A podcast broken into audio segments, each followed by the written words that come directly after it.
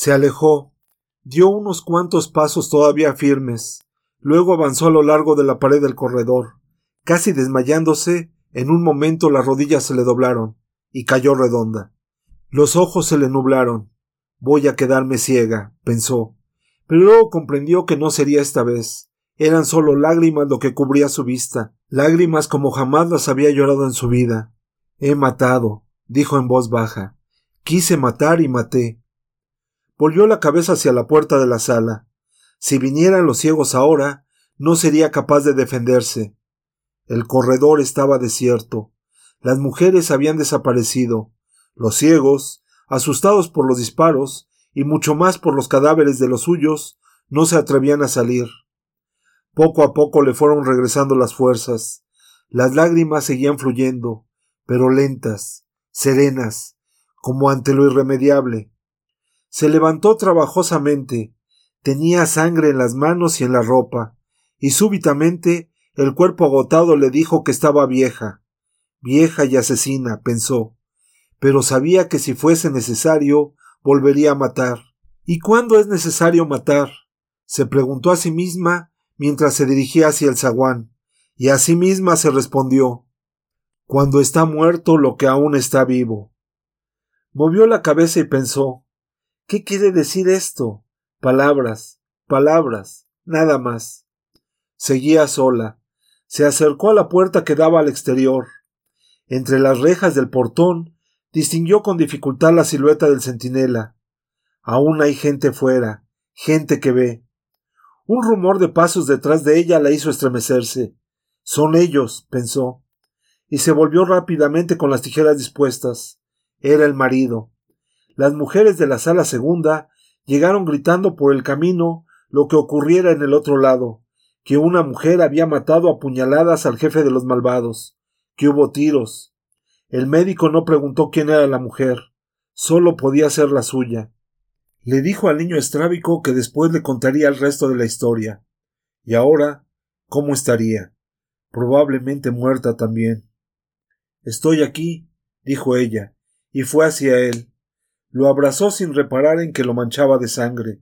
O reparando, sí, era igual. Hasta hoy lo habían compartido todo. ¿Qué ha pasado? preguntó el médico. Dicen que han matado a un hombre. Sí, lo he matado yo. ¿Por qué? Alguien tenía que hacerlo, y no había nadie más. ¿Y ahora? Ahora estamos libres. Ellos saben lo que les espera si quieren servirse de nosotras otra vez. Va a haber lucha, guerra. Los ciegos están siempre en guerra, siempre lo han estado. ¿Volverás a matar? Sí, si es preciso. De esa ceguera ya nunca me libraré. ¿Y la comida? Vendremos nosotros a buscarla. Dudo que ellos se atrevan a venir hasta aquí. Por lo menos, durante unos días tendrán miedo de que les pase lo mismo, que unas tijeras les atraviesen la garganta. No supimos resistir como deberíamos cuando vinieron con las primeras exigencias. Pues no, tuvimos miedo, y el miedo no es siempre buen consejero. Y ahora vámonos. Será conveniente, para mayor seguridad, que atravesemos camas en la puerta de la sala. Camas sobre camas como ellos hacen, y si alguno de nosotros tiene que dormir en el suelo, paciencia, antes eso que morir de hambre. En los días siguientes se preguntaron si no sería eso lo que les iba a ocurrir. Al principio no les extrañó. Fallos en la distribución de la comida los había habido desde el principio. Estaban acostumbrados. Los ciegos malvados tenían razón cuando decían que los soldados a veces se atrasaban pero esta razón la pervertían luego cuando, en tono jocoso, afirmaban que por eso no habían tenido más remedio que imponer un racionamiento. Son las penosas obligaciones de quien gobierna. Al tercer día, cuando ya no era posible encontrar en las salas un mendrugo, una migaja, la mujer del médico, con algunos compañeros, salió a la cerca y preguntó Eh. ¿Qué retraso es este? ¿Qué pasa con la comida? Llevamos ya dos días sin comer. El sargento, otro, no el de antes, se acercó a la reja asegurando que la culpa no era del ejército, que ellos no quitaban el pan de la boca a nadie, que nunca el honor militar permitiría eso. Si no había comida, es porque no había comida, y no deis un paso porque el primero que lo haga ya sabe lo que le espera, que las órdenes no han cambiado. Así, intimidados, volvieron para adentro hablando unos con otros. ¿Y ahora qué hacemos? Si no nos traen de comer, puede que llegue mañana o pasado mañana, o cuando ya no nos podamos mover. Tendríamos que salir. No llegaríamos ni a la puerta. Si tuviésemos vista, no nos habrían metido en este infierno. ¿Cómo irá todo por ahí afuera? Tal vez a esos tipos no les importe darnos comida, si se la pedimos. En cualquier caso, si falta comida para nosotros, también les faltará a ellos. Por eso van a darnos lo que tienen, y antes de que se les acabe, habremos muerto de hambre. ¿Qué podemos hacer? Estaban sentados en el suelo, bajo la luz amarillenta de la única bombilla del zaguán, más o menos en círculo.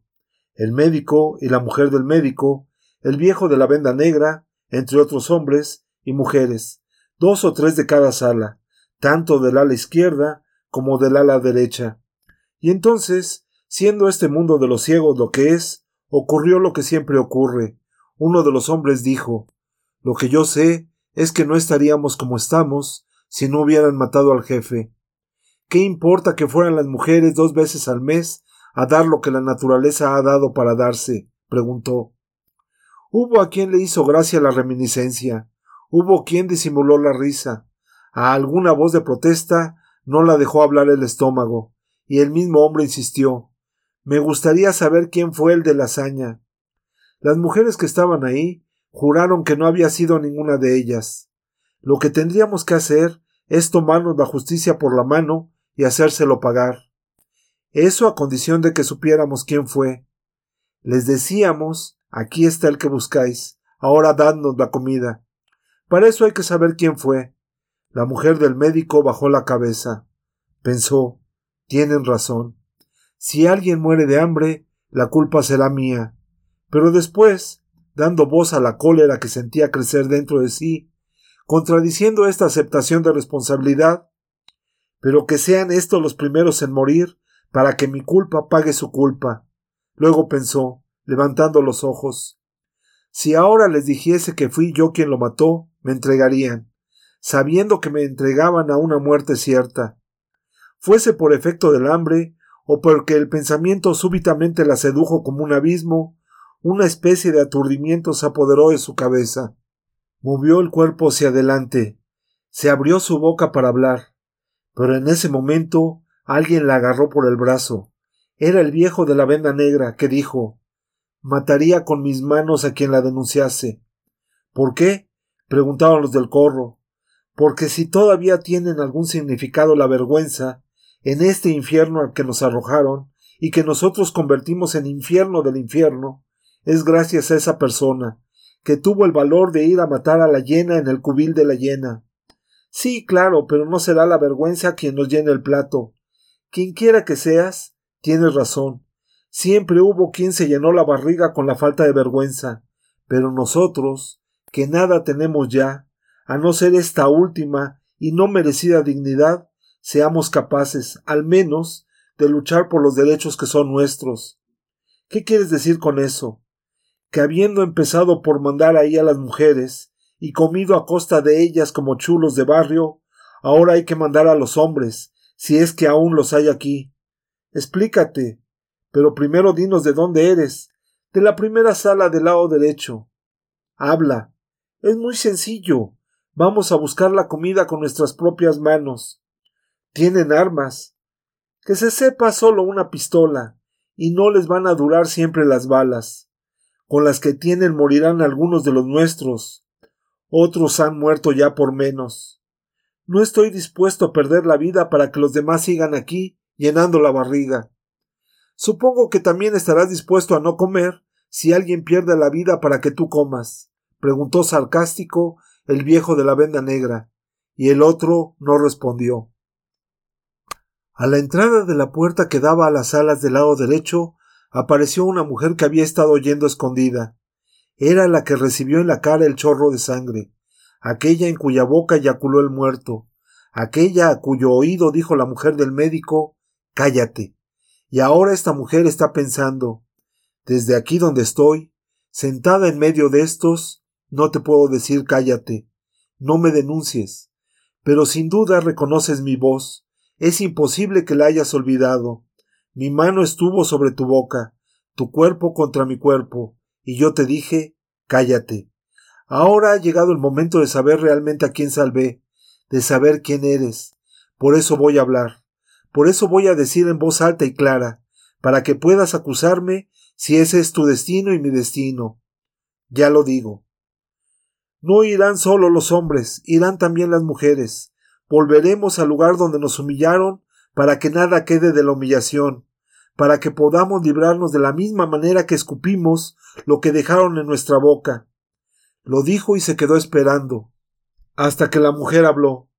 A donde tú vayas, iré yo. Fue esto lo que dijo. El viejo de la venda negra sonrió, parecía una sonrisa feliz, y tal vez lo fuese, no es esta la ocasión para preguntárselo. Mejor es fijarse en la expresión de extrañeza de los otros ciegos, como si algo hubiera pasado por encima de sus cabezas, un pájaro, una nube, una primera y tímida luz. El médico cogió la mano de la mujer, luego preguntó ¿Hay todavía alguien empeñado en descubrir quién mató a aquel? ¿O estamos de acuerdo en que la mano que desolló a ese hombre era la mano de todos nosotros? más exactamente la mano de cada uno de nosotros. Nadie respondió. La mujer del médico dijo Démosles un plazo. Esperaremos hasta mañana. Si los soldados no traen comida, entonces avanzamos. Se levantaron, se dividieron, unos para el lado derecho, otros para el lado izquierdo. Imprudentemente no pensaron que podía haber estado escuchando algún ciego de la sala de los malvados. Por fortuna, el diablo no siempre está detrás de la puerta. Este proverbio viene muy a cuento ahora. Fuera de tiempo, habló el altavoz. Últimamente unos días hablaba y otros no, pero siempre a la misma hora, como había prometido. Seguro que había en el transmisor un sistema de relojería que en el momento preciso hacía entrar en movimiento la cinta grabada. La razón por la que falló algunas veces no la conoceremos. Son cosas del mundo exterior en todo caso bastante serias, porque el resultado fue un lío de calendario. La llamada cuenta de los días, que algunos ciegos, maníacos por naturaleza o amantes del orden, que es una forma moderada de manía, intentaban llevar escrupulosamente haciendo nudos en un cordel, aquellos que no se fiaban de su memoria, como quien va escribiendo un diario, ahora sonaba fuera de tiempo. Debía de haberse averiado el mecanismo, un eje torcido, una soldadura suelta. Ojalá la grabación no vuelva una y otra vez al principio, infinitamente. Era lo que nos faltaba, además de ciegos, locos. Por los corredores, por las salas, como en un último e inútil aviso, resonaba la voz autoritaria. El gobierno lamenta haberse visto obligado a ejercer enérgicamente lo que considera que es su deber y su derecho, proteger a la población por todos los medios de que dispone en esta crisis por la que estamos pasando. Cuando parece comprobarse algo semejante a un brote epidémico de ceguera, provisionalmente llamado mal blanco, y desearía contar con el civismo y la colaboración de todos los ciudadanos para limitar la propagación del contagio, en el supuesto de que se trate de un contagio y no una serie de coincidencias por ahora inexplicables. La decisión de reunir en un mismo lugar a los afectados por el mal y en un lugar próximo pero separado aquellos con los que mantuvieron algún tipo de contacto no ha sido tomada sin ponderar seriamente las consecuencias. El gobierno conoce plenamente sus responsabilidades y espera que aquellos a quienes se dirige este mensaje asuman también, como ciudadanos conscientes que sin duda son, las responsabilidades que les corresponden pensando que el aislamiento en que ahora se encuentran representará, por encima de cualquier otra consideración personal, un acto de solidaridad para con el resto de la comunidad nacional. Dicho esto, pedimos la atención de todos hacia las instrucciones siguientes. Primero, las luces se mantendrán siempre encendidas y será inútil cualquier tentativa de manipular los interruptores, que por otra parte no funcionan. Segundo, abandonar el edificio sin autorización supondrá la muerte inmediata de quien lo intente. Tercero, en cada sala hay un teléfono que solo podrá ser utilizado para solicitar del exterior la reposición de los productos de higiene y limpieza. Cuarto, los internos lavarán manualmente sus ropas. Quinto, se recomienda la elección de responsables de sala. Se trata de una recomendación, no de una orden. Los internos se organizarán como crean conveniente, a condición de que cumplan las reglas anteriores y las que seguidamente vamos a anunciar. Sexto, tres veces al día se depositarán cajas con comida en la puerta de entrada a la derecha y a la izquierda, destinadas respectivamente a los pacientes y a los posibles contagiados. Séptimo, todos los restos deberán ser quemados. Considérese restos, a todo efecto, aparte de la comida sobrante, las cajas, los platos, los cubiertos que estén fabricados con material combustible. Octavo, la quema deberá ser efectuada en los patios interiores del edificio o en el cercado. Noveno, los internos son responsables de las consecuencias negativas de la quema. Décimo. En caso de incendio, sea este fortuito o intencionado, los bomberos no intervendrán. Un décimo. Tampoco deberán contar los internos con ningún tipo de intervención exterior en el supuesto de que sufran cualquier otra dolencia, y tampoco en el caso de que haya entre ellos agresiones o desórdenes. Duodécimo. En caso de muerte, cualquiera que sea la causa, los internos enterrarán sin formalidades el cadáver en el cercado. Décimo tercero. La comunicación entre el ala de los pacientes y el ala de los posibles contagiados se hará por el cuerpo central del edificio, el mismo por el que han entrado. Décimo cuarto. Los contagiados que se queden ciegos se incorporarán inmediatamente al ala segunda, en el que están los invidentes. Décimo quinto. Esta comunicación será repetida todos los días a esta misma hora, para conocimiento de los nuevos ingresados. El gobierno. En este momento se apagaron las luces y cayó el altavoz. Indiferente, un ciego hizo un nudo en el cordel que tenía en las manos. Luego intentó contar los nudos, los días, pero desistió. Había nudos sobrepuestos, ciegos, por así decir. La mujer del médico le dijo al marido se han apagado las luces. La bombilla se habrá fundido, no es extraño, después de tantos días encendida. Se apagaron todas. El problema ha sido fuera. Ahora también tú te has quedado ciega. Esperaré hasta que nazca el sol. Salió de la sala, atravesó el zaguán, miró hacia afuera. Esta parte de la ciudad estaba a oscuras. El proyector del ejército estaba apagado. Debían de tenerlo enchufado a la red general y ahora por lo visto se había acabado la energía. Al día siguiente, unos antes, otros después, porque el sol no nace al mismo tiempo para todos los ciegos, muchas veces depende de la finura del oído de cada uno, empezaron a reunirse en los peldaños exteriores del edificio hombres y mujeres procedentes de las distintas salas, con excepción, ya se sabe, de la de los malvados, que a esa hora deben estar desayunando. Esperaban el ruido del portón al ser abierto, el chirrido de los goznes sin aceite, los sonidos que anunciaban la llegada de la comida, y después las voces del sargento de servicio no salgan de ahí, que nadie se acerque, el arrastrar de los pies de los soldados, el rumor sordo de las cajas al ser depositadas en el suelo, la retirada a toda prisa, de nuevo el ruido del portón, y al fin la autorización. Pueden venir ya.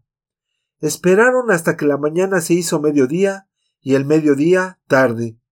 Nadie, ni siquiera la mujer del médico, quiso preguntar por la comida. Mientras no hiciesen la pregunta, no oirían el temido no. Y mientras no se dijera, conservarían la esperanza de oír palabras como estas. Está a punto de llegar, está a punto de llegar. Paciencia, aguanten el hambre un poquito más. Algunos, por mucho que quisieran, no podían aguantar, y se desmayaban ahí mismo como si se hubieran quedado dormidos de repente. Menos mal que les ayudaba la mujer del médico. Parecía imposible cómo esta mujer conseguía hacerse cargo de todo lo que pasaba. Debía de estar dotada de un sexto sentido, de una especie de visión sin ojos. Gracias a ella no se quedaron los pobres infelices ahí, cociéndose al sol. Los transportaron al interior como pudieron, y con tiempo, agua y palmaditas en la cara, acabaron todos por salir del deliquio. Pero era inútil contar con estos para la guerra. No podrían ni con una gata por el rabo. Modo de decir muy antiguo que se olvidó de aclarar. ¿Por qué extraordinarias razones más fácil llevar por el rabo a una gata que a un gato? Finalmente, dijo el viejo de la venda negra, la comida no ha venido, la comida no vendrá. Vamos por la comida. Se levantaron sabe Dios cómo y fueron a reunirse en la sala más apartada de la fortaleza de los malvados. Para imprudencia bastó la del otro día. Desde ahí mandaron escuchas al otro lado. Lógicamente, los ciegos que vivían en aquella parte conocían mejor los sitios. Al primer movimiento sospechoso, venid a avisarnos. Fue con ellos la mujer del médico y trajo una información poco alentadora. Han cerrado la entrada con cuatro camas superpuestas. ¿Y cómo has sabido que eran cuatro? preguntó alguien. Muy fácil, palpándolas. ¿Y no te descubrieron? No creo. ¿Qué hacemos? Vamos allá, volvió a decir el viejo de la venda negra. Lo habíamos decidido. O lo hacemos o estamos condenados a una muerte lenta. Algunos morirán más deprisa si vamos, dijo el primer ciego. Quien va a morir está ya muerto y no lo sabe que hemos de morir es algo que sabemos desde que nacemos. Por eso, en cierto modo, es como si ya hubiéramos nacido muertos. Dejaos de charla inútil, dijo la chica de las gafas oscuras. Yo sola no puedo ir. Pero si ahora empezamos a dar lo dicho por no dicho, entonces me tumbo en la cama y me dejo morir. Solo morirá quien tenga los días contados, nadie más, dijo el médico, y alzando la voz preguntó quien esté decidido a ir que alce la mano. Es lo que le ocurre a quien no lo piensa dos veces, antes de abrir la boca para hablar. ¿De qué servía pedir que levantaran las manos si no había nadie para contarlas? Así lo creían en general, y después decir somos trece, caso en el que seguro empezaría una nueva discusión para ver lo que, en buena lógica, sería más correcto si pedir que se presentase otro voluntario que rompiera el maleficio por exceso o evitarlo por defecto, echando a suertes quién se liberaba. Algunos habían alzado la mano con poca convicción, en un movimiento que denunciaba la vacilación y duda, bien por la conciencia del peligro a que se exponían, bien porque se habían dado cuenta de lo absurdo de la orden. El médico rió. Qué disparate. Pedirles que levanten la mano. Vamos a hacerlo de otra manera. Que se retiren los que no puedan o no quieran ir los demás que se queden para organizar la acción. Hubo movimientos, pasos, murmullos, suspiros. Poco a poco fueron saliendo los débiles y los timoratos. La idea del médico había tenido tanto de excelente como de generosa. Así será menos fácil saber quién había estado y dejó de estar. La mujer del médico contó los que quedaban. Eran diecisiete, juntándose ella y el marido, de la primera sala del lado derecho estaba el viejo de la venda negra, el dependiente de farmacia, la chica de las gafas oscuras, y eran todos hombres los voluntarios de las otras salas, con excepción de aquella mujer que había dicho A donde tú vayas, iré yo. Esa también estaba aquí. Se alinearon a lo largo del pasillo. El médico los contó. Diecisiete. Somos diecisiete. Somos pocos, dijo el ayudante de farmacia. Así no vamos a conseguir nada. La vanguardia, si puedo usar este lenguaje que más parece de militar, tendrá que ser estrecha, dijo el ciego de la venda negra. Lo que nos espera es la anchura de una puerta. Creo que si fuésemos más, lo complicaríamos todo. Dispararían al tuntún, concordó alguien, y al fin todos parecieron contentos por ser tan pocos. El armamento era el que ya conocemos hierros arrancados de las camas, que tanto podrían servir de palanca como de lanza, conforme entraran en combate los zapadores o las tropas de asalto. El viejo de la venda negra, que por lo visto algunas lecciones de táctica aprendió en su juventud, recordó la conveniencia de mantenerse siempre juntos y mirando en la misma dirección, por ser esa la única forma de no agredirse unos a otros, y que debían avanzar en silencio absoluto para que el ataque se beneficiase del efecto sorpresa. Descalcémonos, dijo. Después va a ser difícil que cada uno encuentre sus zapatos, dijo alguien, y otro comentó.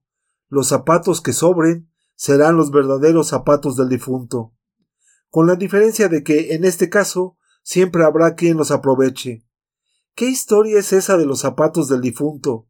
Es un dicho. Esperar los zapatos del difunto es como esperar la nada. ¿Por qué? Porque los zapatos con que se enterraban a los muertos eran de cartón. También es cierto que no necesita más. Las almas no tienen pies que se sepa. Otra cuestión, interrumpió el viejo de la venda negra. Seis de nosotros, los seis que nos sintamos con más ánimo, cuando lleguemos, empujamos con todas nuestras fuerzas las camas para adentro, de modo que podamos entrar todos. Siendo así, tendremos que soltar los hierros. Creo que no va a ser necesario, hasta pueden servirnos si los usamos en posición vertical. Hizo una pausa, luego dijo, con una nota sombría en la voz Sobre todo, no nos separemos. Si nos separamos, somos hombres muertos. Y mujeres, dijo la chica de las gafas oscuras, no te olvides de las mujeres. ¿Tú también vas? preguntó el viejo de la venda negra. Preferiría que no fueses. ¿Por qué si puede saberse? Eres muy joven. Aquí no cuenta la edad, ni el sexo, así que no olvides a las mujeres. No, no me olvido. La voz con la que el viejo de la venda negra dijo estas palabras parecía pertenecer a otro diálogo. Las siguientes ya estaban en su lugar. Al contrario, ojalá alguna de vosotras pudiera ver lo que nosotros no vemos, llevarnos por el camino seguro, guiar la punta de nuestros hierros contra la garganta de los malvados con tanta seguridad como hizo aquella. Sería pedir demasiado. Una vez no son veces. Además, ¿quién nos dice que no se quedó muerta ahí? Al menos yo no he tenido noticias de ella, recordó la mujer del médico. Las mujeres resucitan unas en otras, las honradas resucitan en las putas, las putas resucitan en las honradas, dijo la chica de las gafas oscuras. Después hubo un largo silencio. Por parte de las mujeres todo estaba dicho. Los hombres tendrían que buscar las palabras, y de antemano sabían que no iban a ser capaces de encontrarlas. Salieron en fila, los seis más fuertes delante, como acordaron. Entre ellos estaban el médico y el dependiente de farmacia. Después venían los otros, armados cada cual con su hierro de cama, una brigada de lanceros escuálidos y andrajosos. Cuando atravesaban el zaguán uno de ellos dejó caer el hierro que atronó en el osado como una ráfaga de metralleta. Si los malvados oyeron el barullo y saben a lo que vamos, estamos perdidos. Sin dar aviso a nadie, ni siquiera al marido, la mujer del médico se adelantó al grupo, miró hacia el fondo del corredor, luego, despacio, pegada a la pared, se fue acercando a la entrada de la sala. Ahí quedó a la escucha. Las voces de dentro no parecían alarmadas. Trajo rápidamente la información y se reanudó el avance. A pesar de la lentitud y del silencio con que la hueste se movía, los ocupantes de las dos salas que precedían al bastión de los malvados, sabedores de lo que iba a acontecer, se acercaban a las puertas para oír mejor el fragor inminente de la batalla, y algunos de ellos, más nerviosos, excitados por el olor de una pólvora que aún estaba por quemar, decidieron en el último momento acompañar al grupo. Unos pocos volvieron atrás para armarse. Ya no eran diecisiete, al menos habían doblado el número. El refuerzo no iba a gustar seguramente al viejo de la venda negra, pero él no llegó a enterarse de que mandaban dos regimientos en vez de uno. Por las pocas ventanas que daban al patio interior entraba una claridad turbia, moribunda, que declinaba rápidamente, deslizándose hacia el pozo negro y profundo que esta noche iba a ser. Fuera de la tristeza irremediable causada por la ceguera que sin explicación alguna seguían padeciendo. Los ciegos, válgales eso al menos, estaban a salvo de las deprimentes melancolías causadas por estas y semejantes alteraciones atmosféricas, comprobadamente responsables de innumerables acciones de desesperación en el tiempo remoto en el que la gente tenía ojos para ver. Cuando llegaron a la puerta de la sala maldita, la oscuridad era ya tal que la mujer del médico no pudo ver que no eran cuatro, sino ocho las camas que formaban la barrera, duplicada como los asaltantes, pero con peores consecuencias inmediatas para ellos, como no tardarán en comprobar. La voz del viejo de la venda negra sonó como un grito. Ahora fue la orden. No se acordó del clásico al asalto. O si lo recordó, quizá le pareció ridículo tratar con tanta consideración militar una barrera de catres infectos, llenos de pulgas y de chinches, con los colchones podridos por el sudor y los orines, las mantas andrajosas, ya no grises, sino de todos los colores con que puede vestirse la repugnancia. Eso lo sabía de antes la mujer del médico.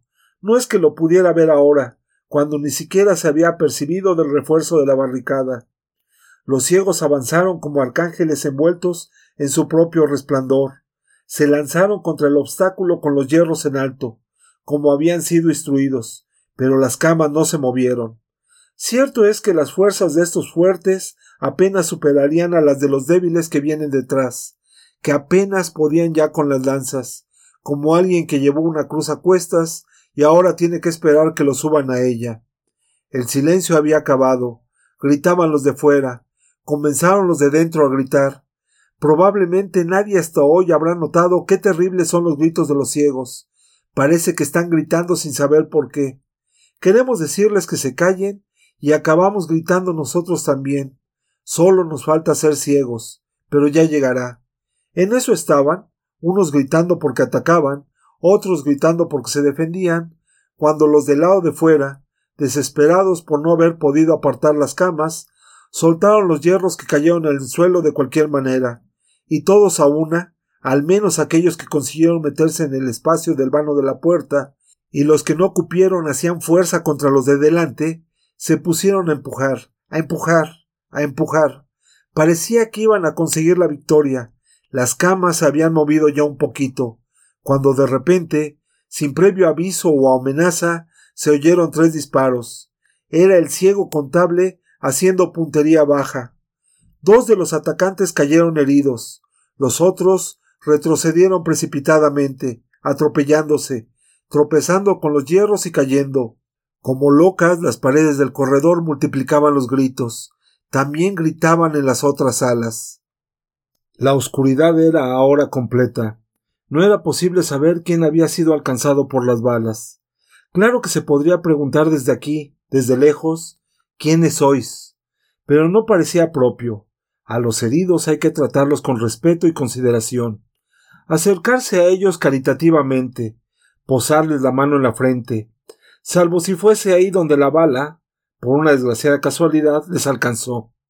Después preguntarles en voz baja cómo se encuentran, decirles que no es nada, que ya vienen los camilleros, y en fin, darles agua, pero solo si no han sido heridos en el vientre, como expresamente se recomienda en el manual de primeros socorros. ¿Qué hacemos ahora? preguntó la mujer del médico. Hay dos caídos en el suelo. Nadie le preguntó cómo sabía ella que eran dos. Los disparos fueron tres, sin contar con el efecto de los rebotes, si los hubo. Tenemos que ir a buscarlos, dijo el médico. El peligro es grande, observó hundido el viejo de la venda negra, que había visto cómo su táctica acababa en desastre. Si se dan cuenta de que hay gente, volverán a disparar. Hizo una pausa y añadió suspirando Pero tenemos que ir. Yo, por mí, estoy dispuesto. También yo voy, dijo la mujer del médico. El peligro será menor si nos acercamos a rastras. Lo que necesitamos es dar con ellos pronto, antes que los de dentro tengan tiempo de reaccionar. Yo voy también, dijo la mujer que el otro día había dicho a donde tú vayas iré yo. De entre tanto no hubo nadie a quien se le ocurriera decir que era facilísimo averiguar quiénes eran los heridos. Cuidado, heridos o muertos que esto aún no se sabe. Bastaba con que todos fuesen diciendo yo voy, yo no voy. Los que se hubieran quedado callados eran los tales. Empezaron pues a arrastrarse los cuatro voluntarios, las dos mujeres en el centro, un hombre a cada lado. No lo hicieron por cortesía masculina o por un instinto caballeresco de protección a las damas, sino porque la cosa salió así. La verdad es que todo va a depender del ángulo de tiro si el ciego contable dispara otra vez. En fin, tal vez no ocurra nada. El viejo de la venda negra tuvo una idea antes de ponerse en marcha, una idea mejor que la primera, que los que queden empiezan a hablar muy alto, incluso a gritar, que además razones no les faltan, para cubrir el inevitable ruido de ir y volver, y también el que por medio hubiese. Cualquier cosa puede ocurrir. Sabe Dios qué. En pocos minutos llegaron los socorristas a su destino. Lo supieron cuando aún no habían tocado los cuerpos. La sangre sobre la que se iban arrastrando era como un mensajero que les decía Yo era la vida. Tras de mí ya no hay nada. Dios santo. pensó la mujer del médico. cuánta sangre. Y era verdad, un charco. Las manos y las ropas se pegaban al suelo como si las tablas y las losas estuvieran cubiertas de visco. La mujer del médico se alzó sobre los codos y siguió avanzando. Los otros habían hecho lo mismo. Tendiendo los brazos, alcanzaron al fin los cuerpos. Los compañeros seguían detrás, haciendo todo el ruido que podían. Eran ahora una plañidera en trance. Las manos de la mujer del médico y del viejo de la venda negra se aferraron a los tobillos de uno de los caídos. A su vez, el médico y la otra mujer habían agarrado un brazo y una pierna del segundo. Se trataba ahora de tirar de ellos, de salir rápidamente de la línea de fuego. No era fácil. Para eso necesitarían levantarse un poco, ponerse a gatas.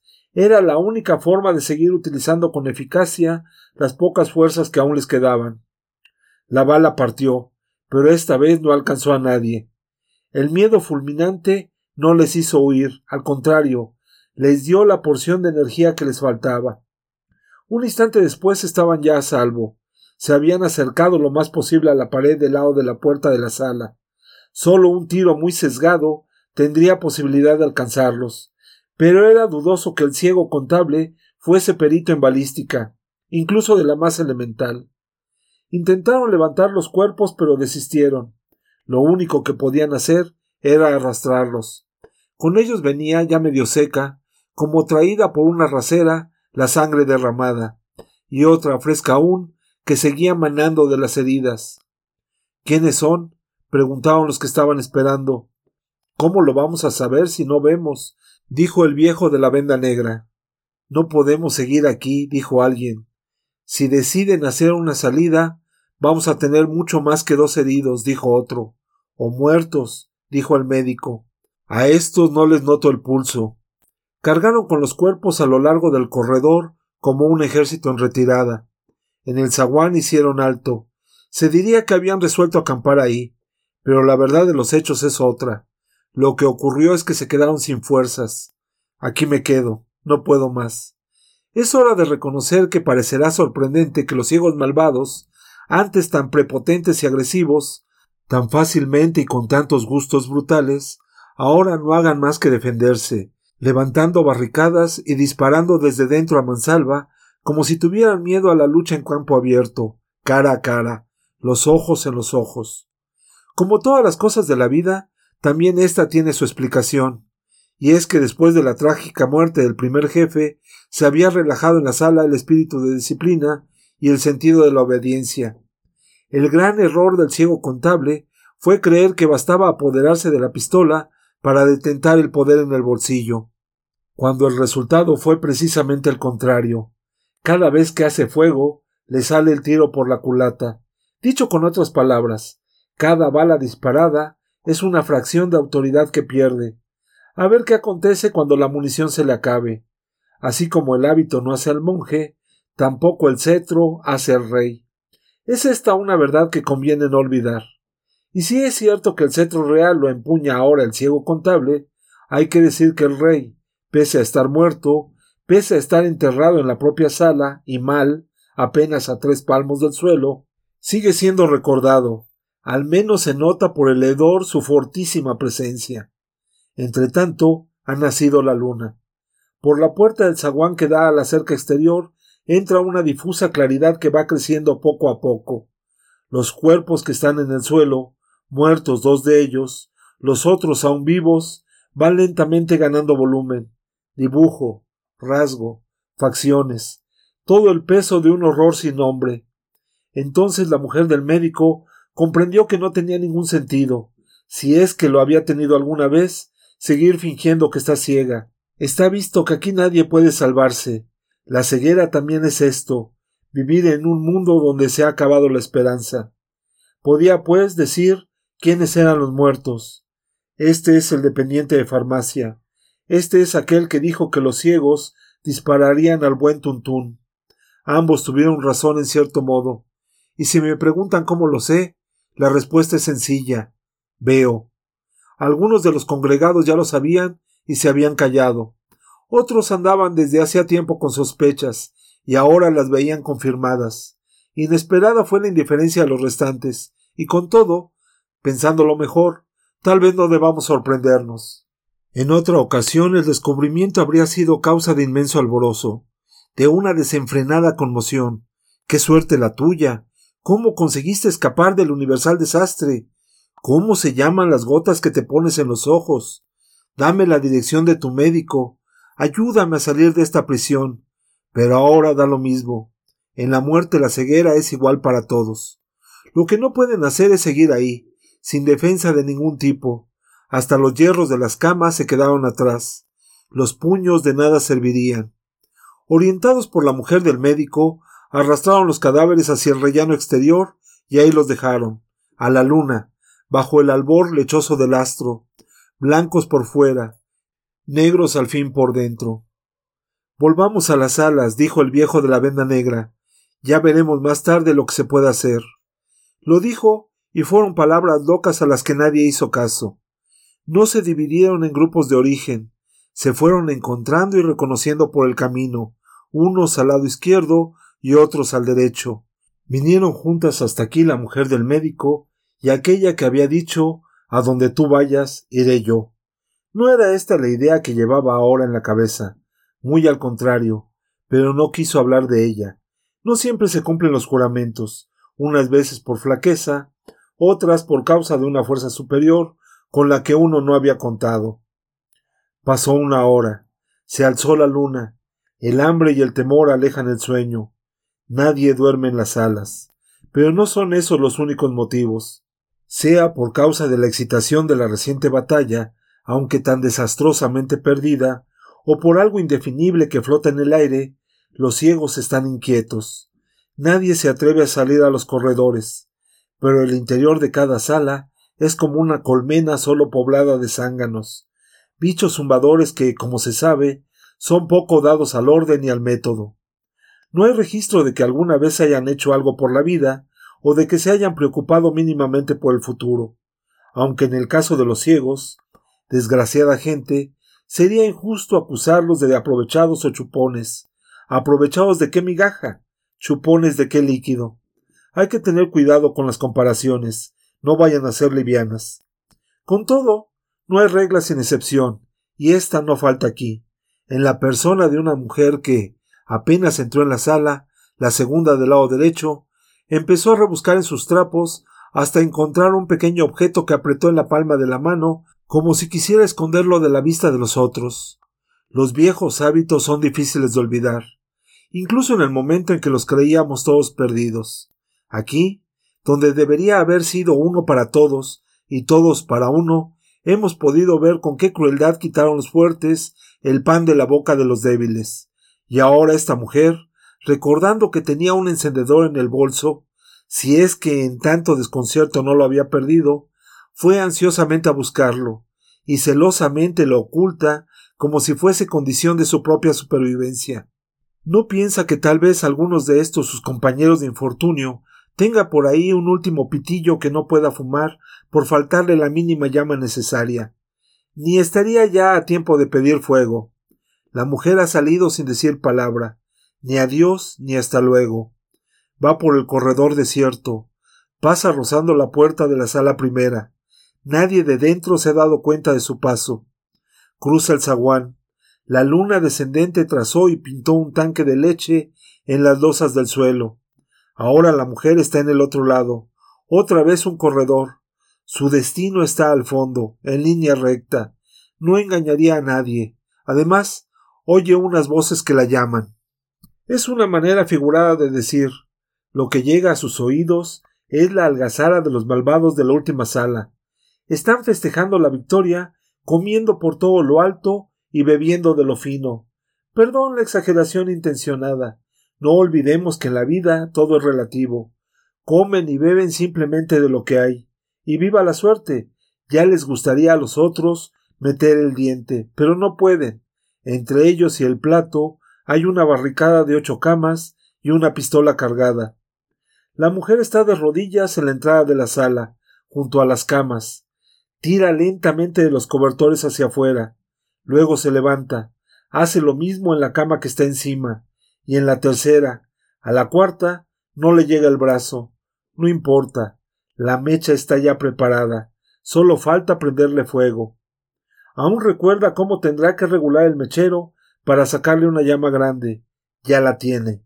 Un pequeño puñal de fuego vibrante como la punta de unas tijeras. Empieza por la cama de arriba. La llama lame trabajosamente la suciedad de los tejidos. Prende al fin. Ahora en la cama de en medio. Ahora la cama de abajo.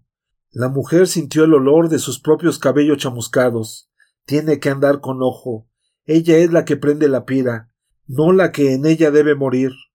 Oye los gritos de los malvados en el interior. Fue en ese momento cuando pensó ¿Y si tienen agua? ¿Si consiguen apagarlo? Desesperada se metió debajo de la primera cama. Paseó el mechero a todo lo ancho del jergón. Aquí, ahí. Entonces, de repente, las llamas se multiplicaron. Se convirtieron en una cortina ardiente. Aún pasó entre ellas un chorro de agua y fue a caer sobre la mujer, pero inútilmente. Ya era su propio cuerpo el que estaba alimentando la hoguera. ¿Cómo va aquello por dentro? Nadie puede arriesgarse a entrar pero de algo ha de servir la imaginación. El fuego va saltando velozmente de cama en cama. Quiere acostarse en todas al mismo tiempo y lo consigue. Los malvados gastaron sin criterio y sin provecho el agua escasa que tenían. Intentan ahora alcanzar las ventanas. Con difícil equilibrio, trepan por las cabeceras de las camas a las que el fuego no ha llegado aún, pero de pronto el fuego ahí está, y ellos resbalan, caen, y el fuego ahí está también.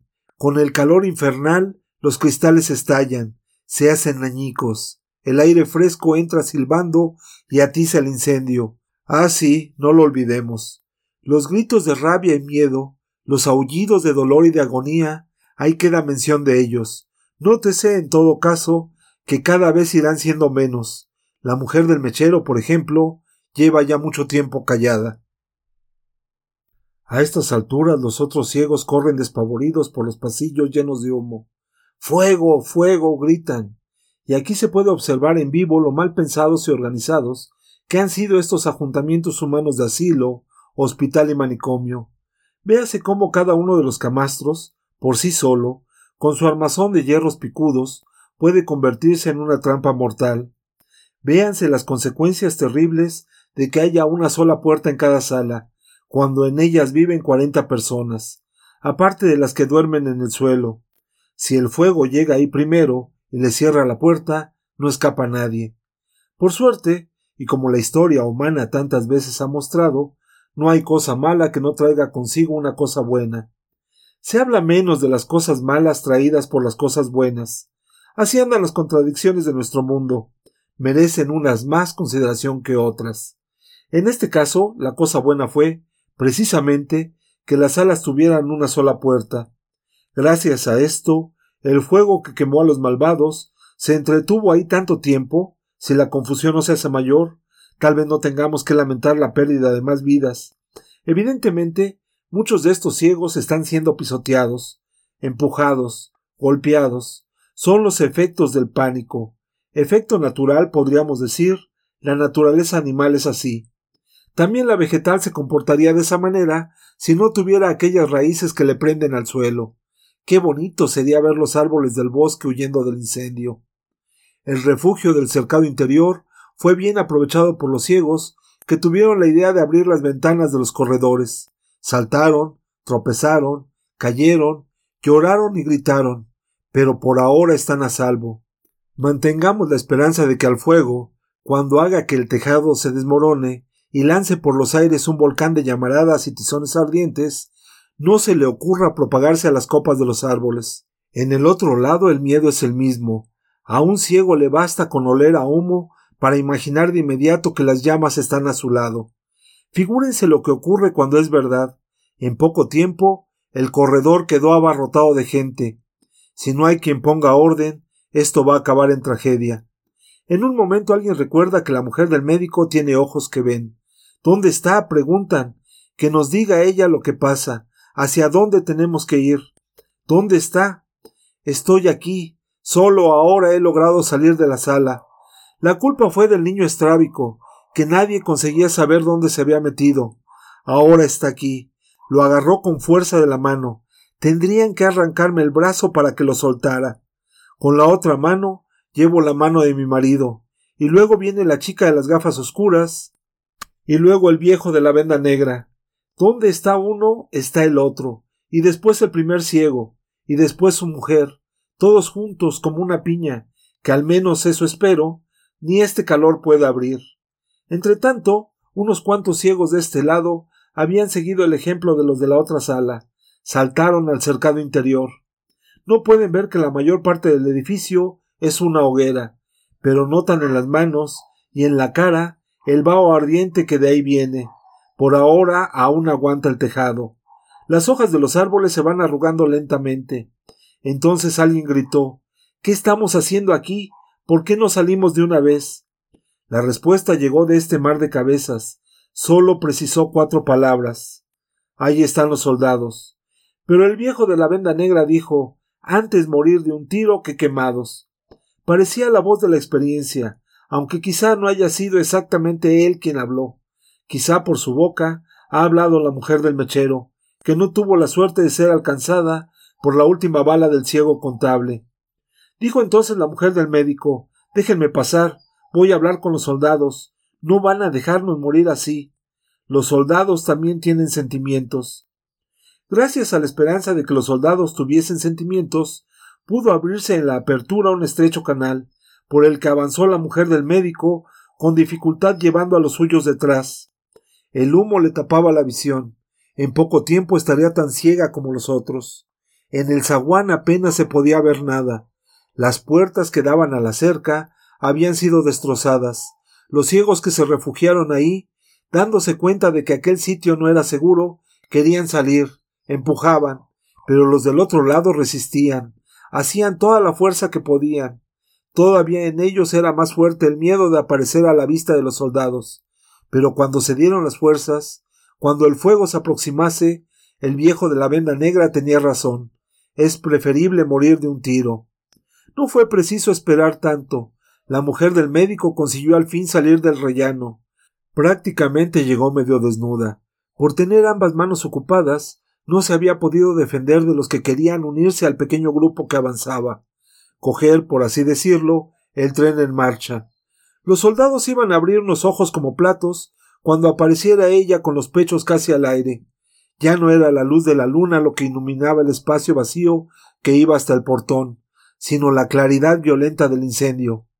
La mujer del médico gritó Por favor, por vuestras madres, dejadnos salir, no disparéis. Nadie respondió desde el otro lado. El proyector seguía apagado. Nada se movía. Aún con miedo, la mujer del médico bajó dos peldaños. ¿Qué pasa? preguntó el marido, pero ella no respondió. No podía creerlo. Bajó los restantes peldaños, caminó en dirección al portón, arrastrando siempre tras ella al niño estrábico, al marido y compañía. Ya no había dudas. Los soldados se habían ido o se los llevaron. Ciegos ellos también, ciegos todos al fin. Entonces, para simplificar, ocurrió todo al mismo tiempo. La mujer del médico anunció a gritos que estaban libres. El tejado del ala izquierda se vino abajo con horrible estruendo, dispersando llamaradas por todas partes. Los ciegos se precipitaron hacia la tapia gritando. Algunos no lo consiguieron. Se quedaron dentro, aplastados contra las paredes. Otros fueron pisoteados hasta convertirse en una masa informe y sanguinolenta. El fuego que se extendía rápidamente hará ceniza de todo esto. El portón está abierto de par en par. Los locos salen.